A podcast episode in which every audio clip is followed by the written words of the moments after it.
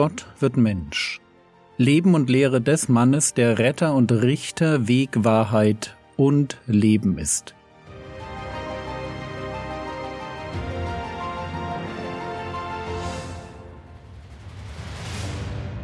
Episode 209 Die zweite Meile und das Borgen.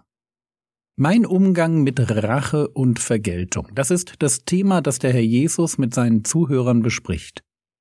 Lasst uns bei diesem Thema bitte nicht vergessen, dass Jesus zum Menschen der Antike spricht, einer Zeit, in der es keine wirklich unabhängigen Gerichte gab und wo das Recht des Stärkeren und des Einflussreicheren für viele arme Menschen eine alltägliche und bedrohliche Realität war. Wo wir heute wie selbstverständlich in allen Bereichen unseres Lebens Rechte besitzen, als Staatsbürger, als Angestellte, als Teilnehmer am Straßenverkehr und so weiter. All das gab es damals so gut wie nicht. Und selbst wenn das Recht auf meiner Seite war, hieß das noch lange nicht, dass ich Recht bekam. Und deshalb ist die Frage, wie gehe ich mit dem Bösen um, wenn sich sonst niemand kümmert, die Frage ist wichtig. Soll ich nach dem Prinzip Auge um Auge, Zahn um Zahn mir selbst Recht verschaffen, wo sonst niemand da ist, der mir hilft? Und der Herr Jesus wird hier viel deutlicher, als ich das gerne hätte. Er sagt Nein, du sollst dir nicht selbst Recht verschaffen und Böses mit Bösem vergelten. Erstes Prinzip, halte die andere Wange hin, hänge nicht an deiner Ehre. Zweites Prinzip, hänge nicht an deinem Besitz. Und für uns klingt das natürlich total weit weg.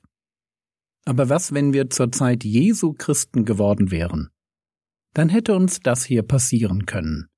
Hebräer Kapitel 10, die Verse 32 bis 34.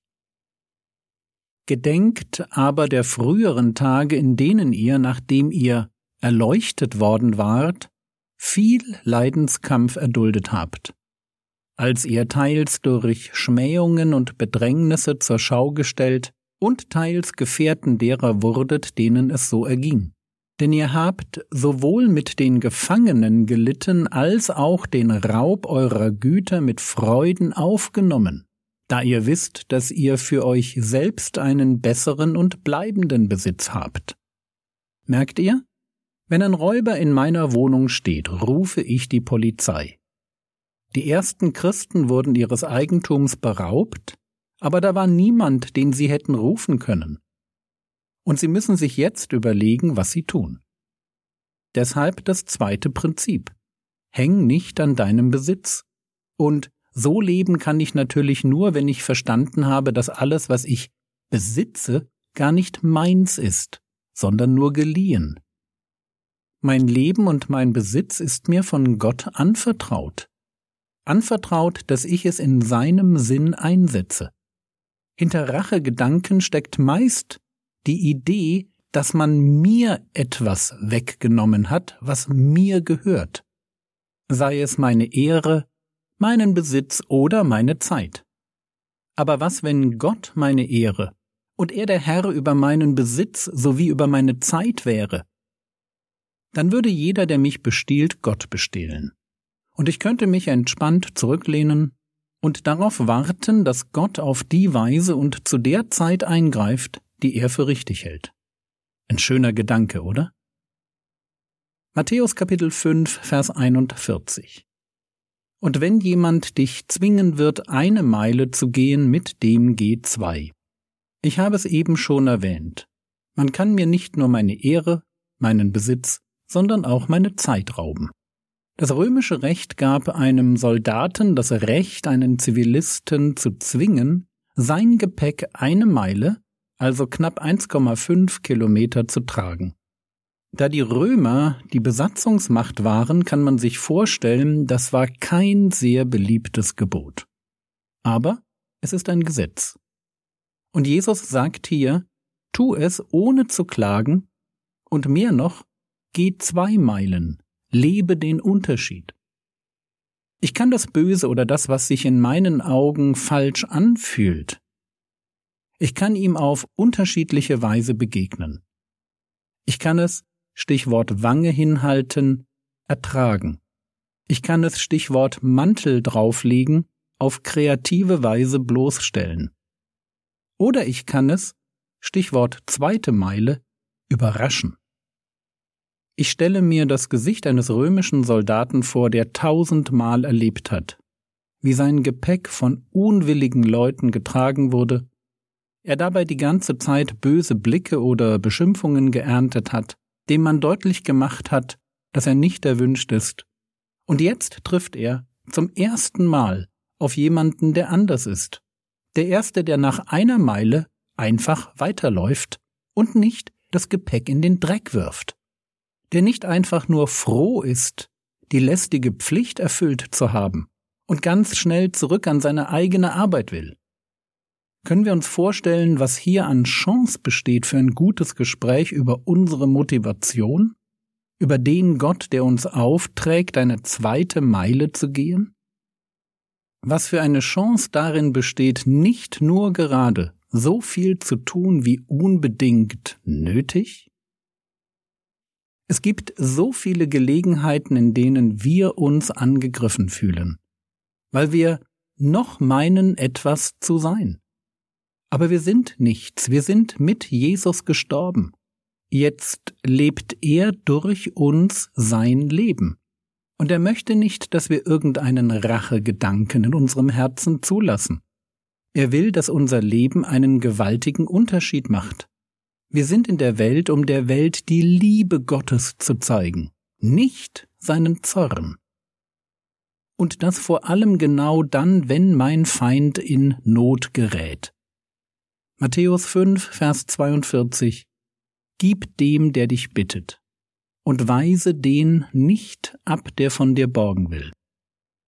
Auch hier wieder der Hinweis, bitte versteht diese Aussage im Kontext, im Zusammenhang. Es ist nicht weise und oft auch nicht hilfreich in einem absoluten Sinn, jedem zu geben, der dich bittet. Es kann sogar richtig sein, nicht zu helfen. Zwei Beispiele. In der Gemeinde in Thessalonich gibt es Christen, die nicht arbeiten wollen, sondern sich bei Geschwistern durchschnorren. Paulus schreibt dazu, 2. Thessalonicher Kapitel 3 Vers 10, Denn auch als wir bei euch waren, geboten wir euch dies, wenn jemand nicht arbeiten will, soll er auch nicht essen. Und gemeint ist, man soll die arbeitsunwilligen Schnorrer nicht zum Essen einladen. Deshalb werden die Namen der Personen auch veröffentlicht, dass jeder weiß, um wen es sich dabei handelt. Oder ein zweites Beispiel. In Ephesus gibt es junge Witwen, die darum bitten, von der Gemeinde versorgt zu werden. Aber Paulus lehnt das ab und fordert sie auf, erneut zu heiraten. Und er tut das ganz bewusst, weil er weiß, dass die Versorgung durch die Gemeinde für ihren Charakter schädlich wäre. Wenn der Herr Jesus also formuliert, Gib dem, der dich bittet, dann hat er immer noch das Thema Vergeltung im Blick. Ich widerstehe nicht dem Bösen. Und ich tue das eben auch nicht, wenn ich aus der Position der Überlegenheit heraus meinem Feind eins auswischen kann.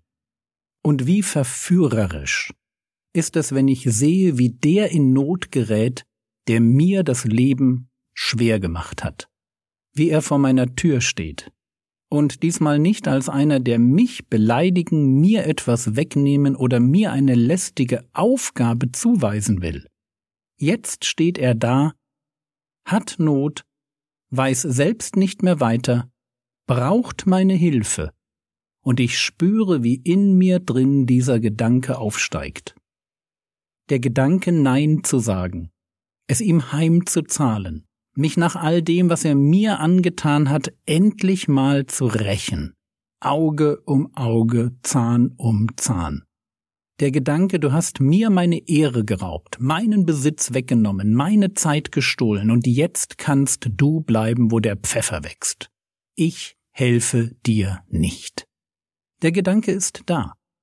Aber Jesus erlaubt uns nicht, diesen Gedanken in die Tat umzusetzen, sondern er formuliert Matthäus Kapitel 5, Vers 42. Gib dem, der dich bittet, und weise den nicht ab, der von dir borgen will.